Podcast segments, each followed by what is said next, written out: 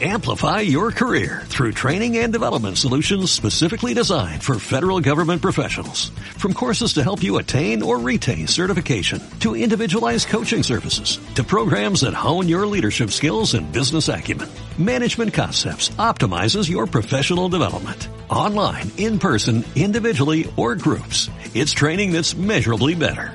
Learn more at managementconcepts.com. That's managementconcepts.com. Y en ese momento yo dije, yo quiero ser maestra de inglés. Yo creo que no estuvo mal que estudiar ingeniería porque también aprendí cosas importantes, pero la verdad es que a Irene de los 15 años sí le hubiera dicho, ni se te ocurre por otro lado, lo tuyo, lo tuyo es el inglés. O sea, eso es lo que te apasiona, eso es lo que te gusta. Y bueno, yo me pasaba horas. Bienvenido, bienvenida al podcast de las mil profesiones. Podcast de las mil profesiones. El podcast en donde escucharás en cada episodio experiencias de una profesión nueva, una perspectiva diferente de las cosas, directamente de la mente de los expertos. Aquí hablamos de profesiones y de oficios, de ideas y experiencias. Yo soy Genaro Castro. Quédate y acompáñame a descubrir una profesión más. Comenzamos.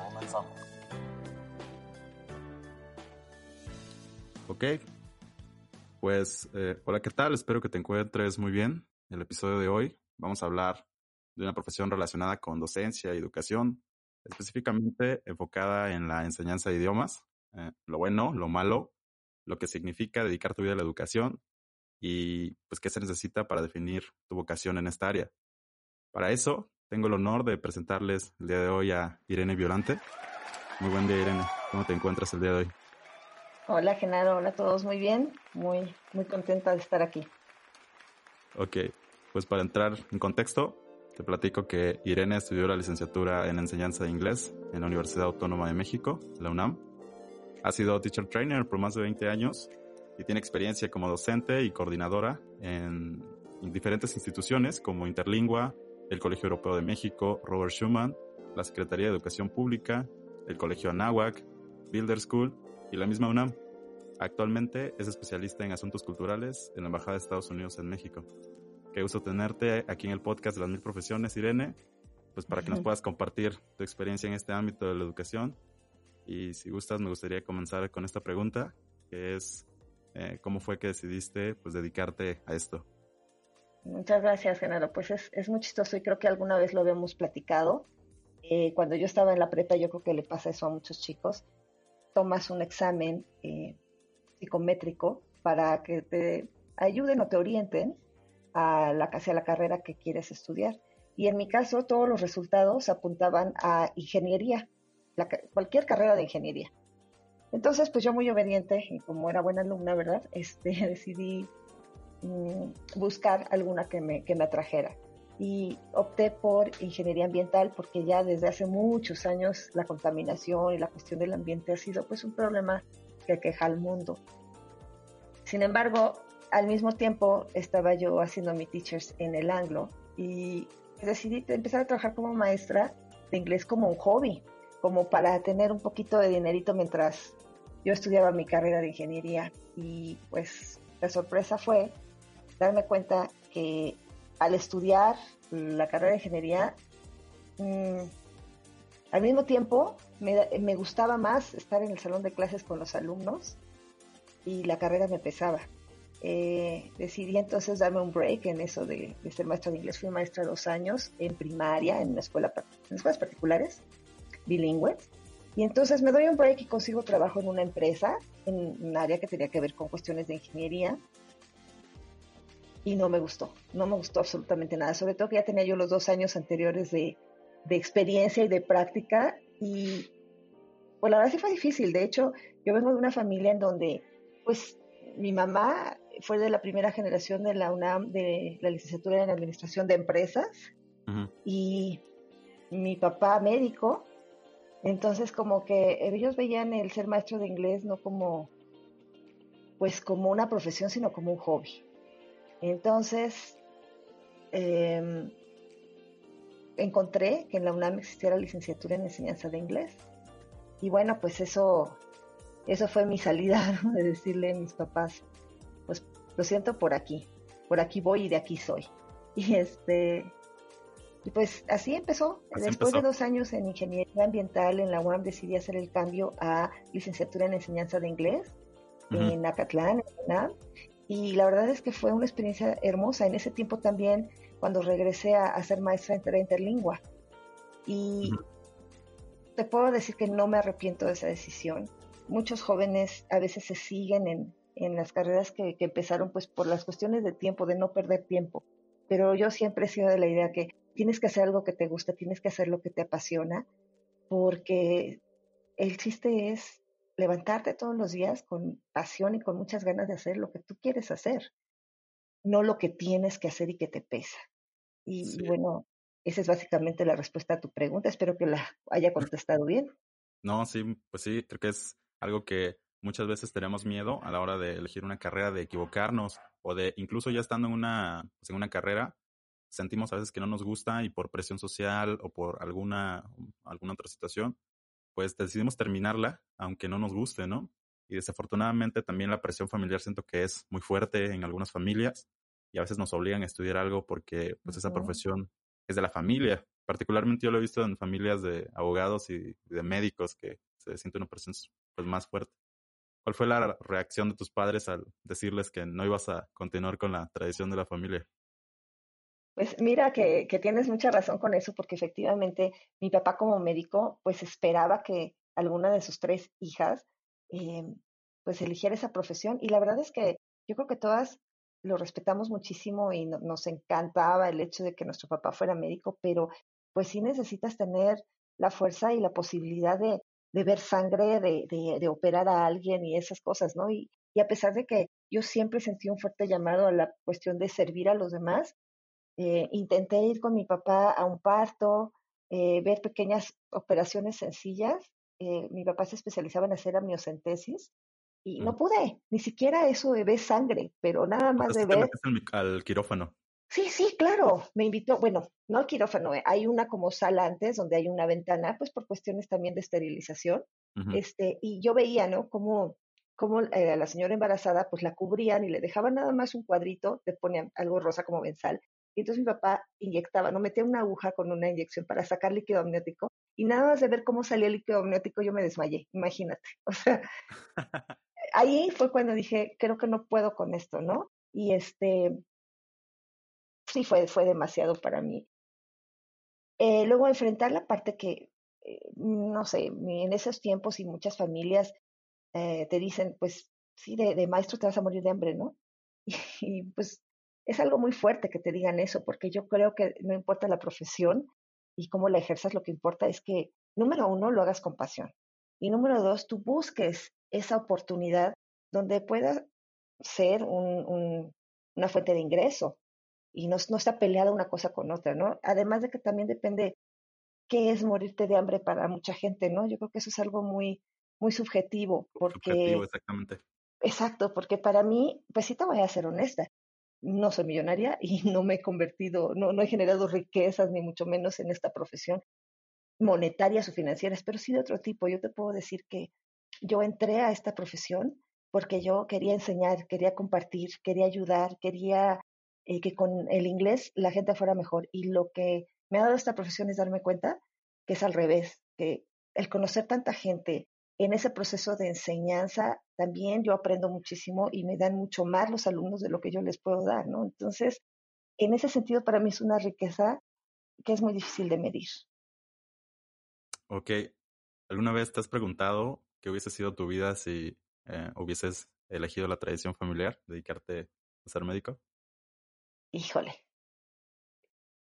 Mm, no, bueno, sí, sí he pensado que hay, un, hay varias áreas del, de la medicina que no tienen que ver con sangre, ¿no? Y, todo eso, pero no me llaman mucho la atención, ¿no? De hecho, actualmente hay un, programa que de repente vemos de una dermatóloga y, y, pues hace cuestiones medio superficiales de la piel, ¿no? Como quitar barritos y cosas así. y, y aún así que es tan sencillo, de verdad no puedo, no puedo con eso, ¿no?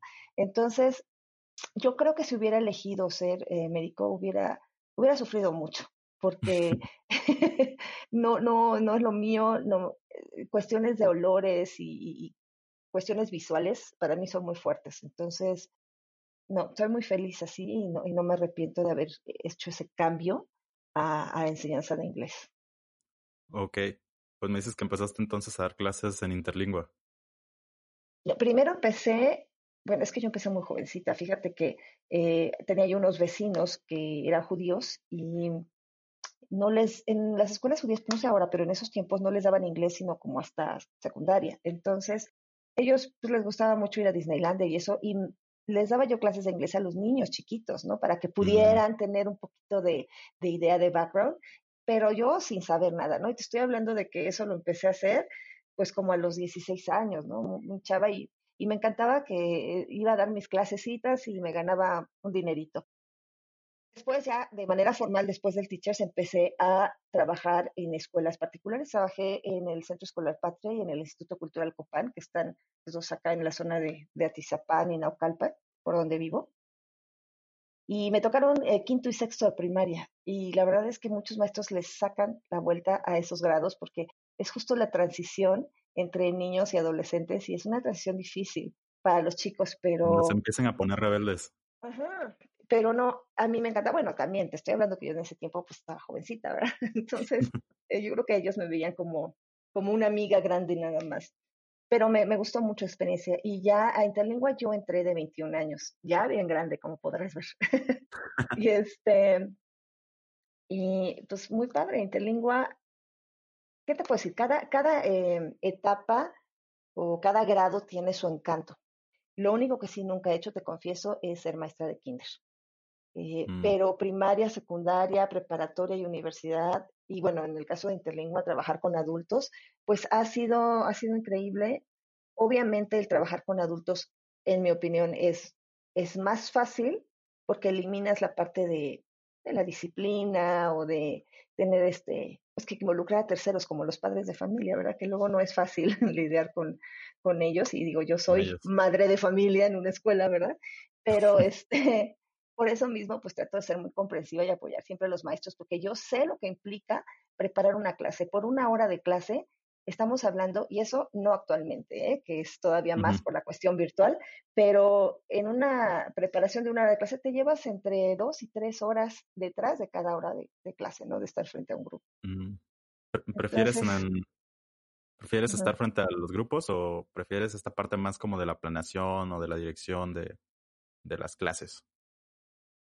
Fíjate que a pesar de que he estado en coordinación en dirección, sobre todo eh, cuando estaba en dirección siempre me asignaba un grupo, porque yo creo que es muy importante que un coordinador o un director de, una escuela o de un instituto, sea, lo que sea, eh, también tenga esa experiencia. ¿Cómo le vas tú a hablar a tus maestros o a pedirles que hagan o que no hagan si tú no lo haces, ¿no? Entonces, eh, yo creo que es también mantenerte todo el tiempo vigente con los pies en la tierra y que y ser un ejemplo, porque cuando tú eres director y te asignas un grupo, ese grupo tiene que ser excelente, tiene que tener buena disciplina, tú tienes que hacer una muy buena planeación, tienes que hacer todo para poder ser un ejemplo y decir, bueno, te voy a corregir esto, sabes que esto no está bien, cambia aquí, cambia allá.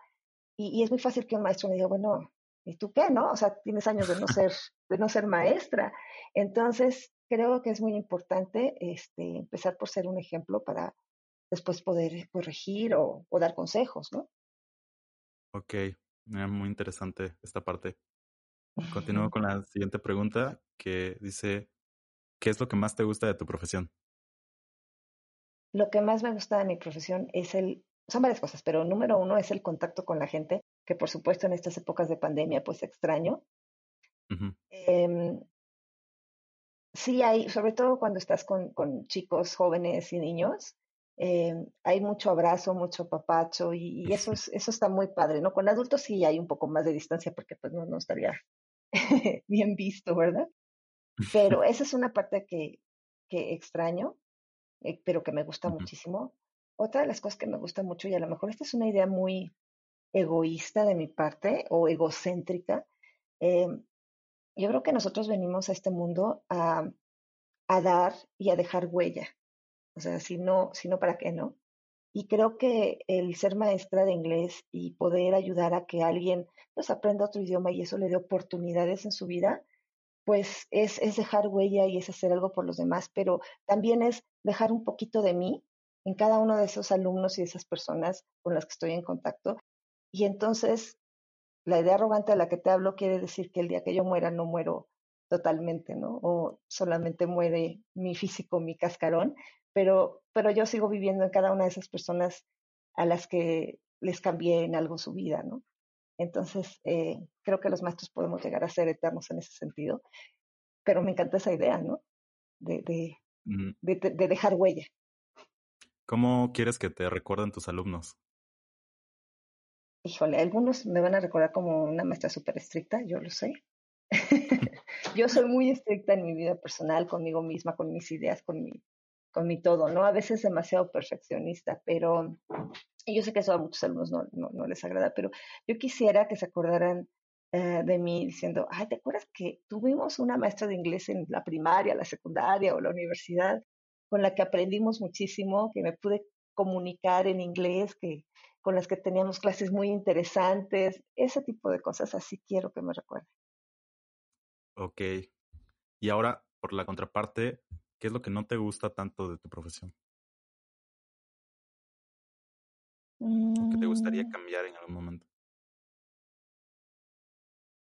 Bueno, hay algunas cuestiones a veces de, de un sistema a las que uno se tiene que adaptar, independientemente de que te gusten o no. Y estoy hablando de, por ejemplo, a veces como maestro tú no tienes voz ni voto en la elección de un sistema como una plataforma o un libro de texto. Y a, veces tú estás muy a gusto con alguno y el siguiente ciclo escolar te lo cambian y pues ni modo, te tienes que adaptar. Ah, y hay veces que no, no es tan bueno como el anterior, ¿no? O sea, esos cambios a veces este, me, me han parecido difíciles, no que no me gusten tanto. Eh, a veces la cuestión más difícil a nivel coordinación o dirección es eh, el tener una buena relación con los padres de familia, porque pues desgraciadamente hay muchos papás que les cuesta trabajo aceptar que sus hijos son groseros o que no estudian o que tienen alguna cuestión eh, que se tiene que atender de manera psicológica, ¿no? Muchas veces los maestros somos los que nos damos cuenta de que el niño tiene un problema de aprendizaje y se lo queremos hacer ver a los papás, ya sea directamente o a través de un coordinador y eso, y los papás no lo aceptan. O sea, para los papás, nuestros hijos son perfectos. Y que llegue un maestro y te diga no lo es, o le dé un 7 o le dé un 6, muchos papás llegan furiosos a reclamarte que por qué. Y esa, ese momento del reclamo, ese momento del trato, en donde mm, a veces te, te hacen sentir, yo pago colegiatura, tú trabajas para mí haces lo que yo quiero, es bien difícil, ¿eh? Porque de alguna forma sí, el papá está, está pagando tu salario, pero también tú tienes que ser totalmente ético y, saber y estar convencido de que lo que estás haciendo es por el bien del niño, les guste o no les guste a los papás. Y, y muchas veces, cuando no les gusta, recibes malos tratos, recibes groserías, amenazas, o sea, cosas que, que tú no esperas recibir, ¿no? Yo como directora me tocó, eh, en la escuela en la que trabajaba como directora, eh, siete era el mínimo para pasar. Sin embargo, en la SEP, el seis era el mínimo para El pasar, mínimo. ¿no? Ajá. Entonces, cuando un chico no sacaba siete y se tenía que ir a extraordinario, eh, llegaban los papás muy enojados de que, pues, ¿por qué? Si la SEP dice que, la, que seis, no siete, ¿no? Y eso generaba a veces mucho disgusto, eh, mucha molestia en papás, porque además, pues, en la escuela particular los extraordinarios cuestan y hay que pagarlos, ¿no? Y bueno, eh, te platico que en una ocasión un papá me dijo, pues me voy a llevar a mi hijo a otra escuela y que presente los extraordinarios, más bien, no tiene que presentar extra- extraordinario en esta otra escuela porque en otra escuela sí está aprobado, ¿no? Y tiene razón, pero pues es cuestión de estándares, ¿no? Si el papá prefiere que su hijo pase con seis a que pase con siete, eh, pues bueno, estaba en su derecho. Sin embargo, al salir del colegio después de que hablamos y todo, yo te- tenía un carro nuevo, acababa de comprar mi carro y me, me lo rayó con una llave y me puso una grosería, No ¿no? puede ser, a ese nivel llegó. Ajá, entonces hemos estado expuestos a esas cosas, ¿no? Y, y todo porque a veces a los papás les cuesta mucho trabajo entender que no es que les, les falta un punto para pasar, sino les pasaron cuatro para, les faltaron cuatro para el 10 o 9. Que te voy a decir una cosa, también para mí eso es relativo, Esas, eso de las calificaciones, híjole, espero que con el tiempo también se acabe, porque genera mucho problema con papás y entre alumnos, porque es como etiquetarlos, ¿no? Es como decir, tú, tú, tú sacas 10, tú sacas 9, tú sacas 8, tú sacas 7, es como decir, tú eres bueno y tú eres malo. Cuando no, simplemente hay diferentes talentos y diferentes cuestiones que para unos son más fáciles o para otros son más difíciles, ¿no? Entonces yo soy mucho más a favor de utilizar rúbricas que te den una idea general, no una sola calificación.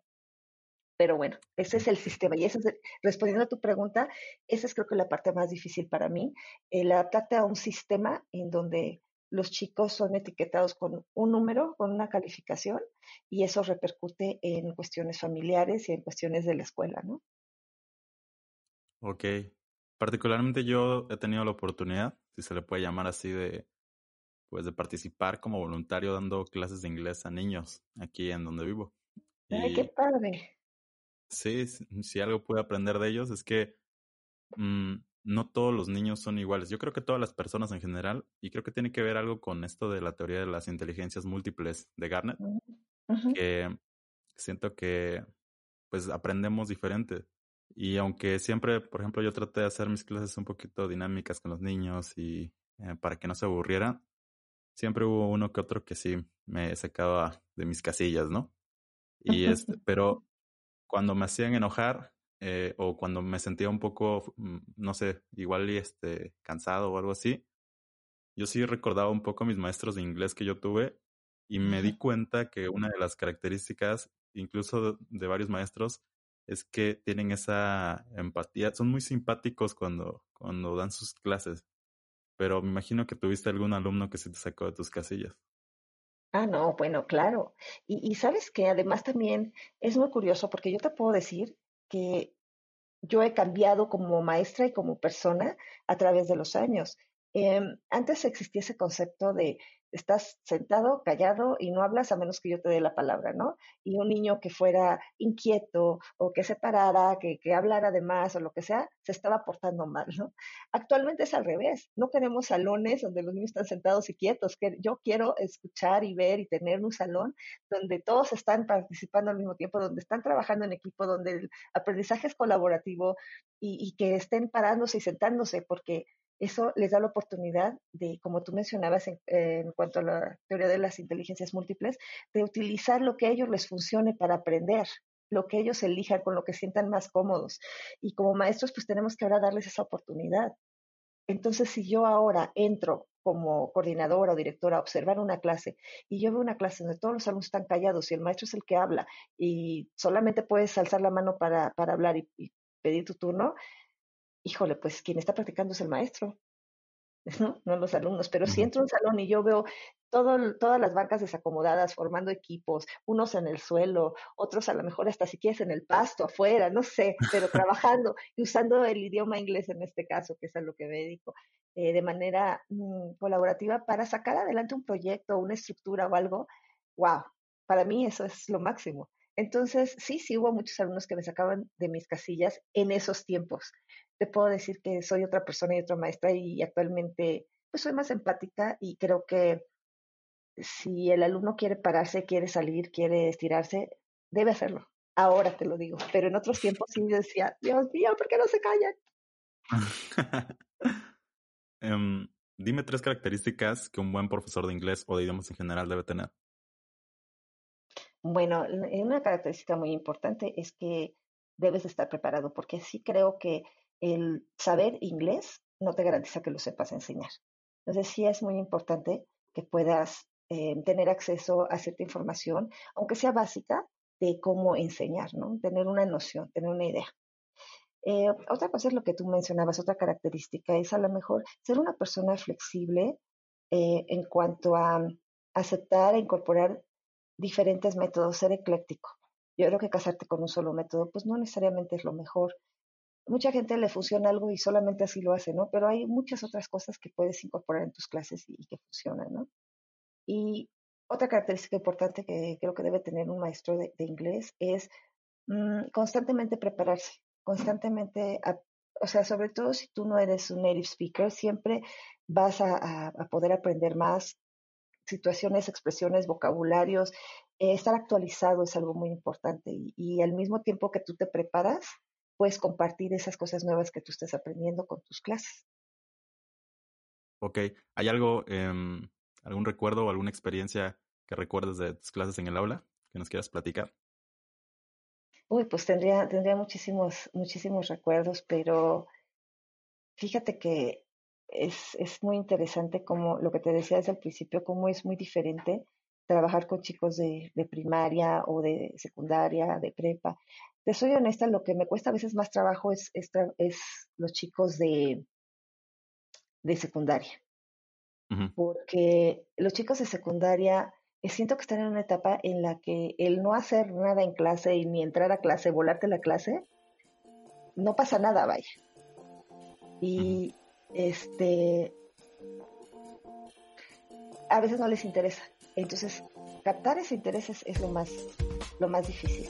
Pero sí te puedo platicar que en la última escuela que trabajé, y, no lo mencionaste al principio, pero sí lo voy a mencionar, se llama Carol Bohr en esta escuela este, tenía yo que preparar a los chicos en ciertos temas para que pudieran hacer debates eh, del modelo Naciones Unidas. Entonces, yo les asignaba, no sé, teníamos que hablar de la cuestión de los refugiados ¿no? en, el mundo. Y entonces les daba un tema y ellos tenían que investigar. y, algo que me sorprendía tremendamente es que estos chicos tenían esa capacidad de de estudiar, de preparar, de investigar mucho más de lo que yo misma podía, podía conseguir y podía estudiar. Y eso, eso la verdad siempre me ha encantado. Ha sido, creo que una de las mejores experiencias en cuanto a clases. Este, ¿Hay algo que no te gusta enseñar de, la, de tu asignatura? No, todo. No. Normalmente cuando está, trabajas como maestro de inglés, eh, se hablan de las cuatro habilidades, ¿no? Que son reading, listening, speaking y writing. Y hay, todas, todas me gustan. Creo que para los alumnos es mucho más difícil la parte de writing. Bueno, todo es relativo, depende de cada alumno. Hay algunos que prefieren escribir que hablar, porque pues así es su personalidad. Pero en general, lograr una muy buena escritura en inglés creo que es una habilidad muy difícil. Y yo no te puedo decir que la domine tampoco, porque siempre es un constante aprender. a la fecha, por ejemplo, cuando son documentos muy importantes que tengo que, presentar o compartir. En mi trabajo primero los redacto y me los revisa eh, mi jefa que es americana. Bueno, ella, ella me echa muchas porras y muchas flores, pero, pero de repente sí hay eh, cuestiones que tiene que editar, ¿no? Porque pues uno no piensa todo el tiempo como native speaker, sino con lo que tú sabes. Y creo que para los alumnos también esa parte es difícil, ¿no? Eh, se enfrentan mucho con el traducir palabra por palabra en vez de ideas, ¿no? Del español al inglés o del inglés al español, dependiendo el caso. Creo que esas son las partes más difíciles eh, del área de mi trabajo. Ok. Dime algo que hayas aprendido de tus alumnos. Uy, muchísimas cosas. Eh, por ejemplo, ahorita, bueno, te puedo decir que no son mis alumnos en sí, porque el programa de Access que superviso de la embajada, eh, yo no doy clases ahí, nada más este, entro a visitarlas y todo. Es un programa mm, para chicos en situación vulnerable por diferentes situaciones. Entonces, son chicos que normalmente no podrían postearse un curso de inglés en alguna institución. Es una beca especial. Y la verdad es que lo que me asombra y me llena muchísimo es ver el empeño y las ganas. Es un programa de dos años y desde el principio se les dice, te vamos a elegir, pero pues trata de no salirte, de no dejarlo, ¿no? Y cuando te das cuenta de todo lo que a veces tienen que hacer, a veces tienen que caminar mucho tiempo, este, sacrificar los sábados o las tardes, no comer. O sea, he sabido de casos de chicos que salen de la escuela y se van a donde tienen que tomar su clase de inglés sin comer a veces porque no les da tiempo y no les importa con tal de aprender. Y, eso para mí es como que de los regalos más grandes de esta profesión, ¿no? Darte cuenta que se puede. Ellos, estos alumnos demuestran todo el tiempo y todos los días que si tienes ganas de hacer algo lo puedes hacer, pero tienes que dedicarle tiempo, cuesta trabajo, hay sacrificios, pero se puede. Y, y pues cuando ves los resultados después de dos años donde ya hablan inglés y les costó muchísimo en muchos sentidos, dices, híjole, esa es una lección para mí, ¿no? Es, es, es padrísimo. Eh, ¿Cuánto tiempo tardas en aprenderte el nombre de tus alumnos? Bueno, normalmente es una de las cosas que hago el primer día, es un propósito. Eh, obviamente es mucho más fácil en un salón pequeño cuando tienes, no sé, 20 alumnos, ¿no? El, eh, empieza a subir la dificultad cuando son 30 o 50. En la UNAM me pasó que los grupos pues, eran como de 50 alumnos y sin embargo siempre hago un ejercicio de memoria, de memorizar los nombres te puedo decir que en las, en las primeras dos clases ya, ya me aprendí los nombres. Para la segunda clase ya me lo sé. A veces se me complica cuando se cambian de lugar. Pero, o sea, sobre todo de la primera a la segunda clase, ¿no? Pero no, sí, yo creo que esa es una característica de, los, de las maestras que luego, luego tenemos ese mecanismo. Haz de cuenta, voy haciendo como el primero se presenta como, no sé, José, ¿no? Y el segundo es Jesús y el tercero es Abigail y así. Entonces yo los voy recorriendo. Pues cada vez, en vez de decirle, a ver, ahora te toca a ti Abigail, es, a ver, José, Jesús, ahora Abigail. Ok, ahora le toca a Mariana, entonces José, Jesús, Mariana, Abigail y Mariana, y así, ¿no? Y así vas hasta que te los aprendes todos. Aprendiéndome, aprendiéndote los, los nombres.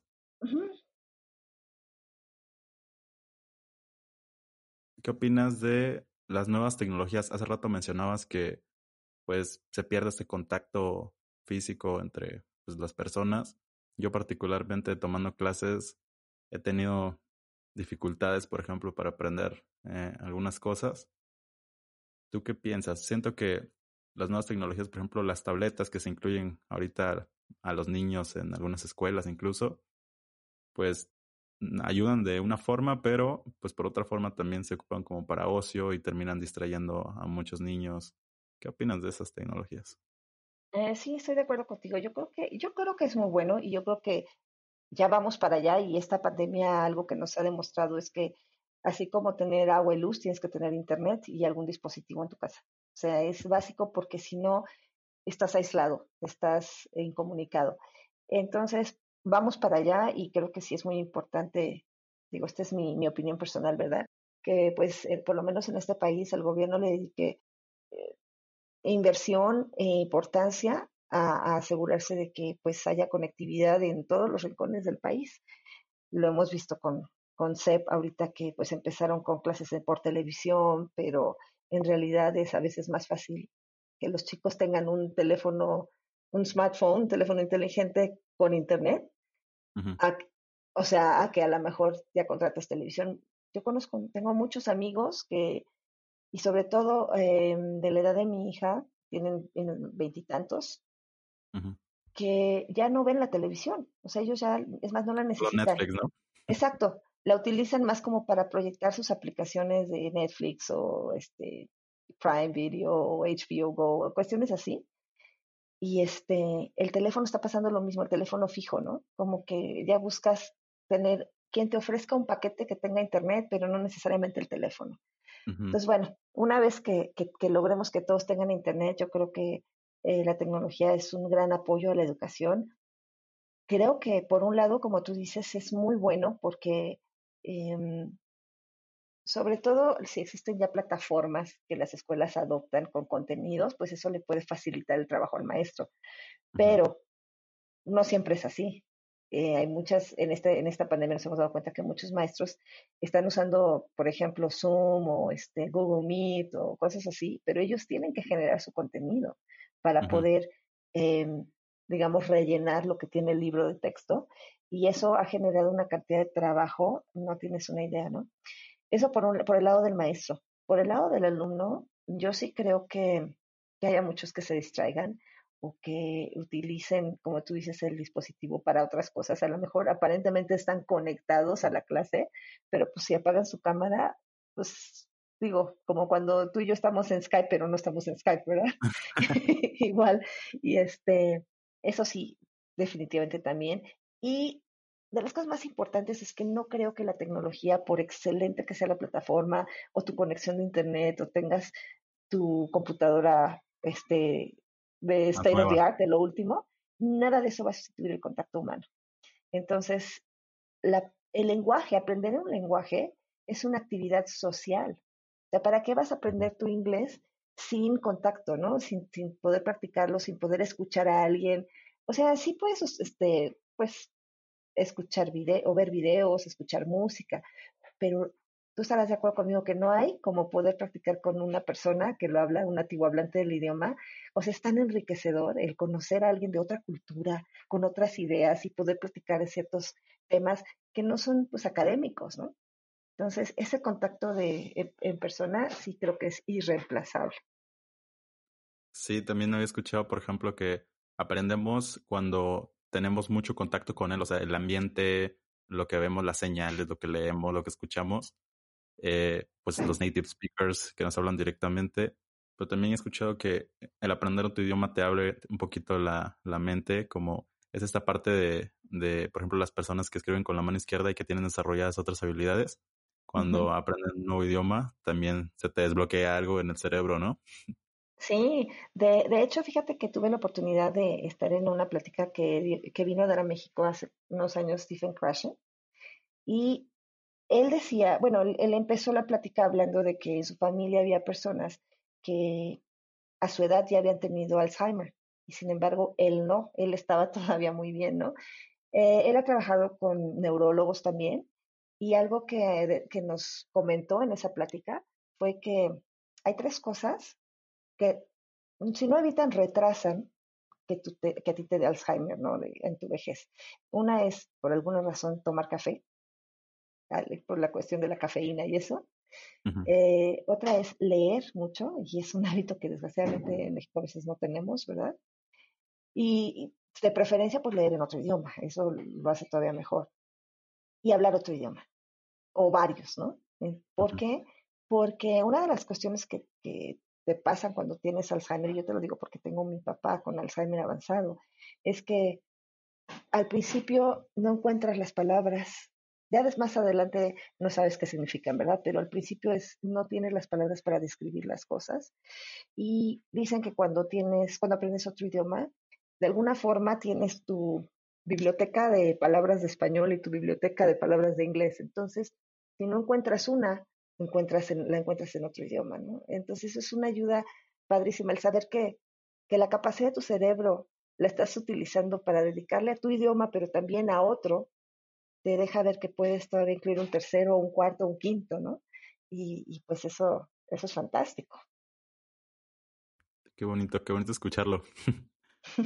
¿Qué, ¿Qué, le dirías a tu yo de 15 años que está a punto de elegir una carrera? ¿Qué consejo te hubiese gustado escuchar?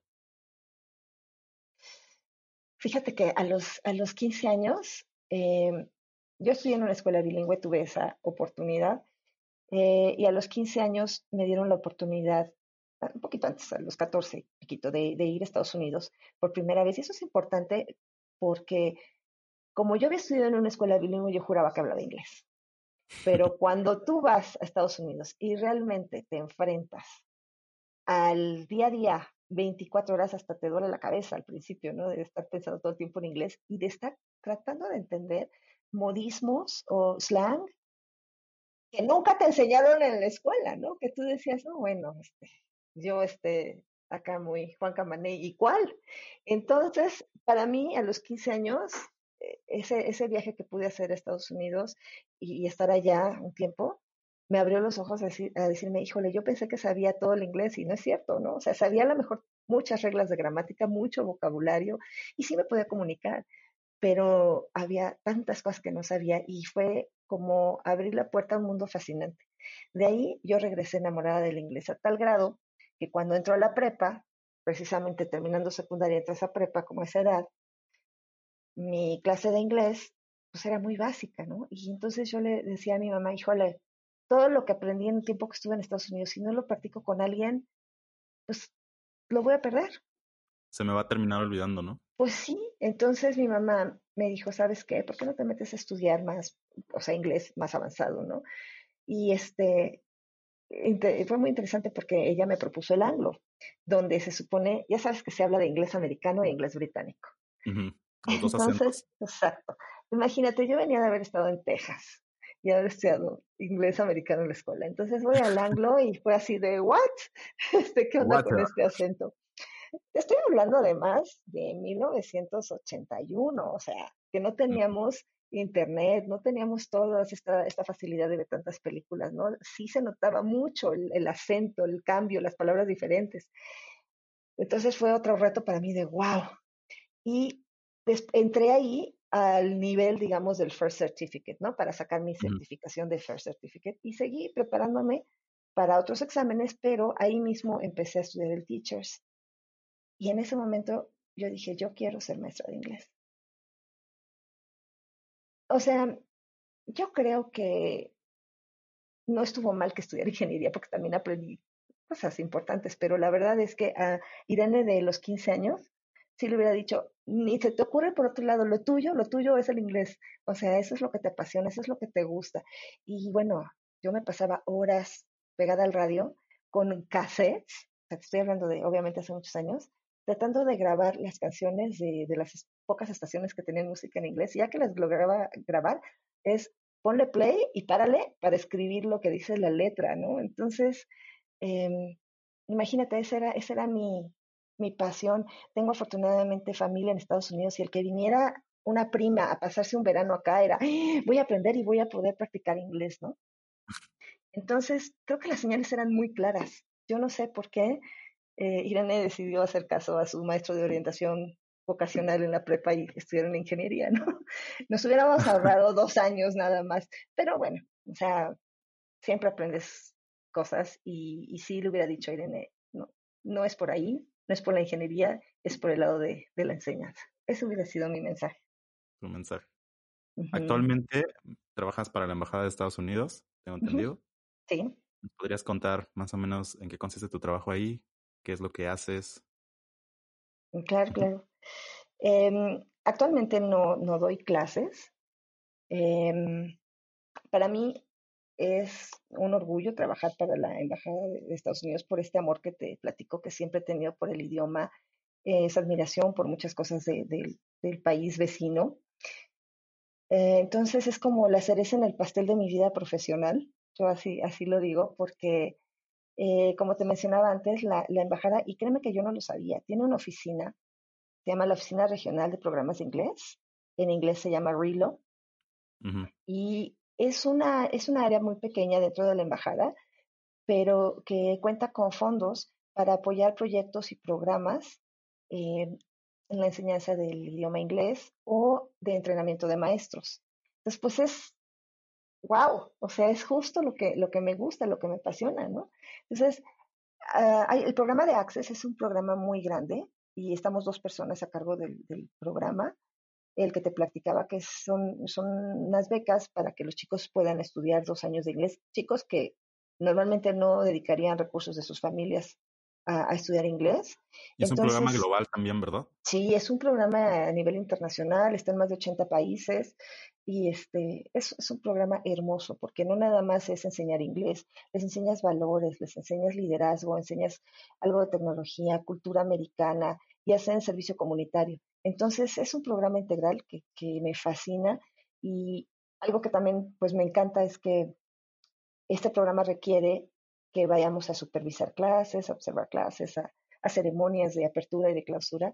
Entonces me da la oportunidad de conocer rincones de mi país que, que de otra forma no hubiera podido conocer. Este programa actualmente pues lo tenemos en Baja California, en Sonora, eh, se acaba de terminar en Chihuahua, eh, hay en Tamaulipas, en Puebla, en Jalisco, vamos a empezar uno en Nayarit, en Colima, en Oaxaca, en Chiapas, en Veracruz, o sea, así. ¿no? Por todo México. Por todo México. Si pudiéramos todo, estaríamos, bueno, enloquecidos de felicidad.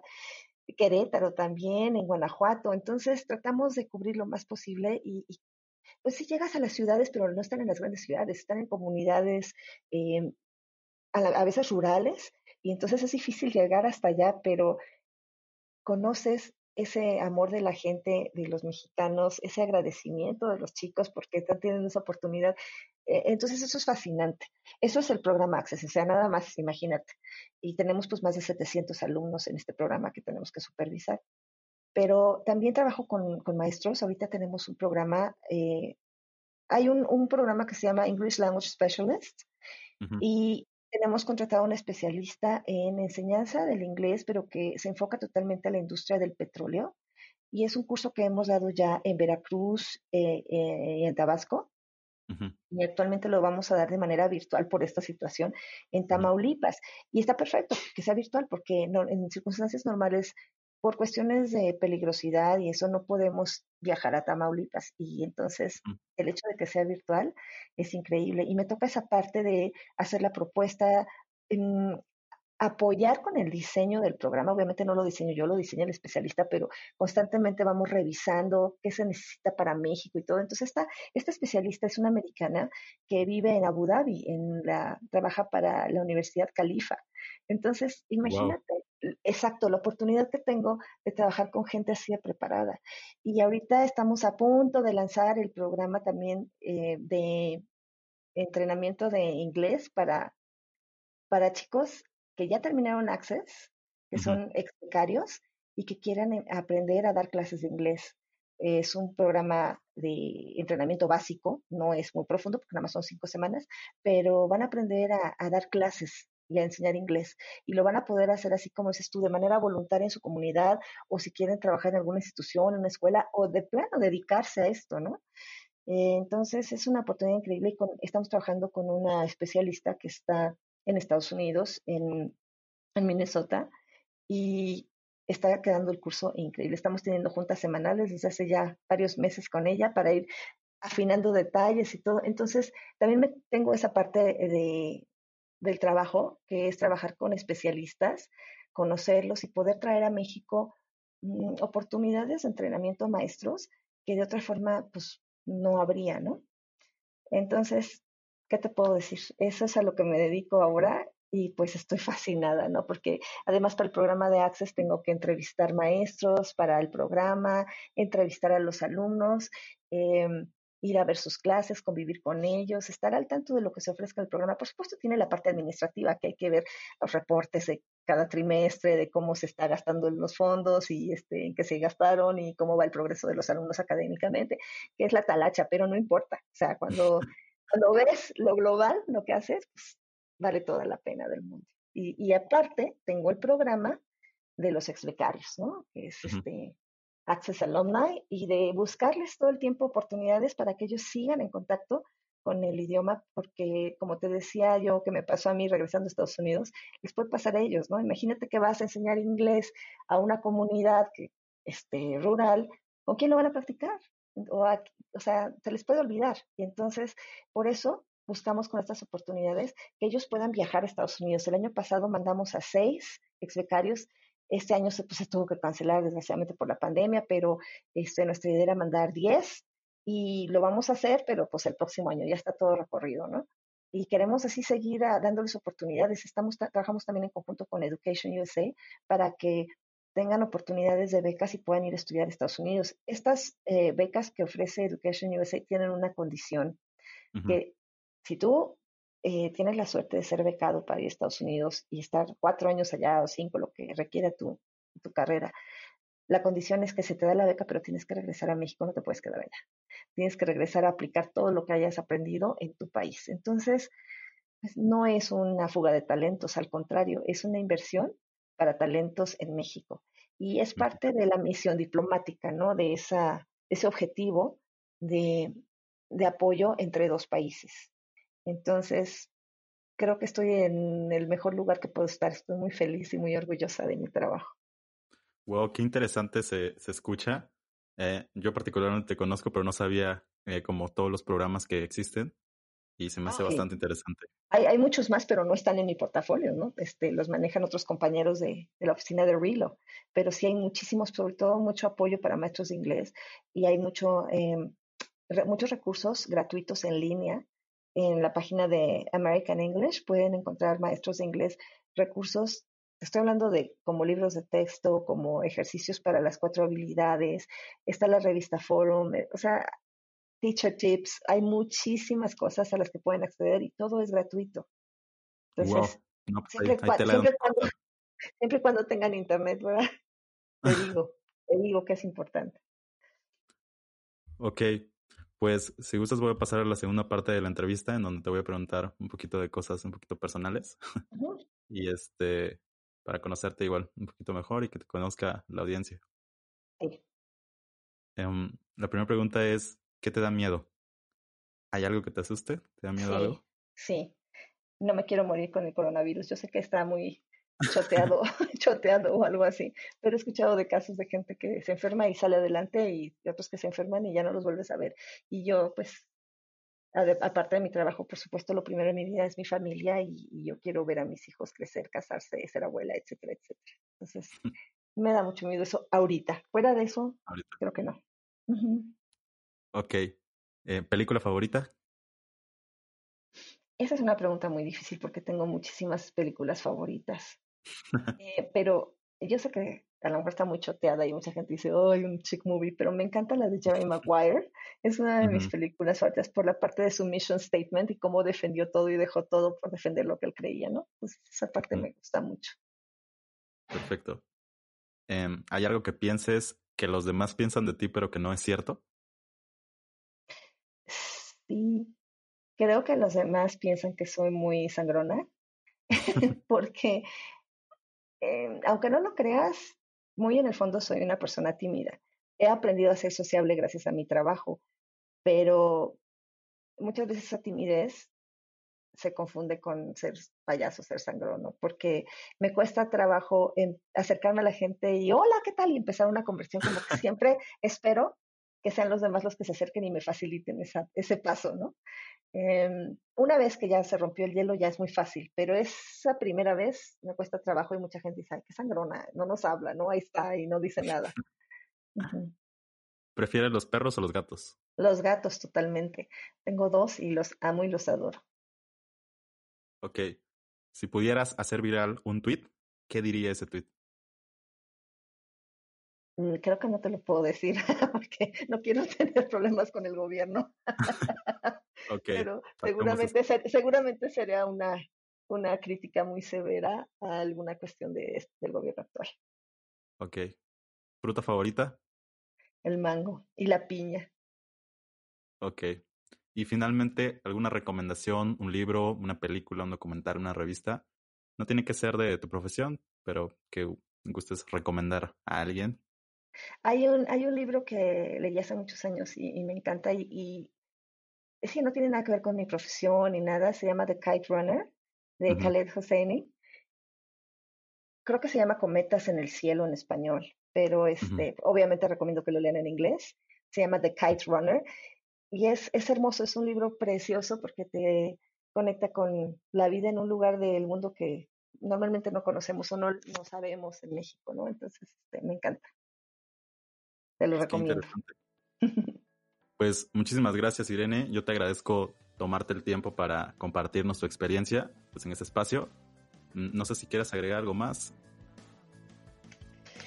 No, pues nada más te agradezco este, por, por la invitación, por este, escucharme. Yo sé que hablo muchísimo, pero, pero me encanta. Cuando quieras, este, yo aquí estoy para apoyarte en lo que necesites. Perfecto. Pues muchas gracias y hasta luego.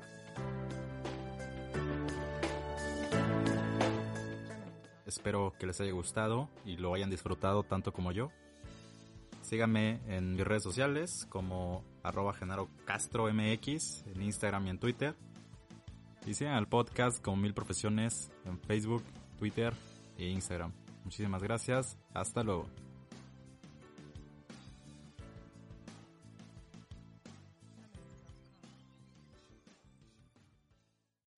Amplify your career through training and development solutions specifically designed for federal government professionals. From courses to help you attain or retain certification, to individualized coaching services, to programs that hone your leadership skills and business acumen, Management Concepts optimizes your professional development. Online, in person, individually, or groups, it's training that's measurably better. Learn more at managementconcepts.com. That's managementconcepts.com.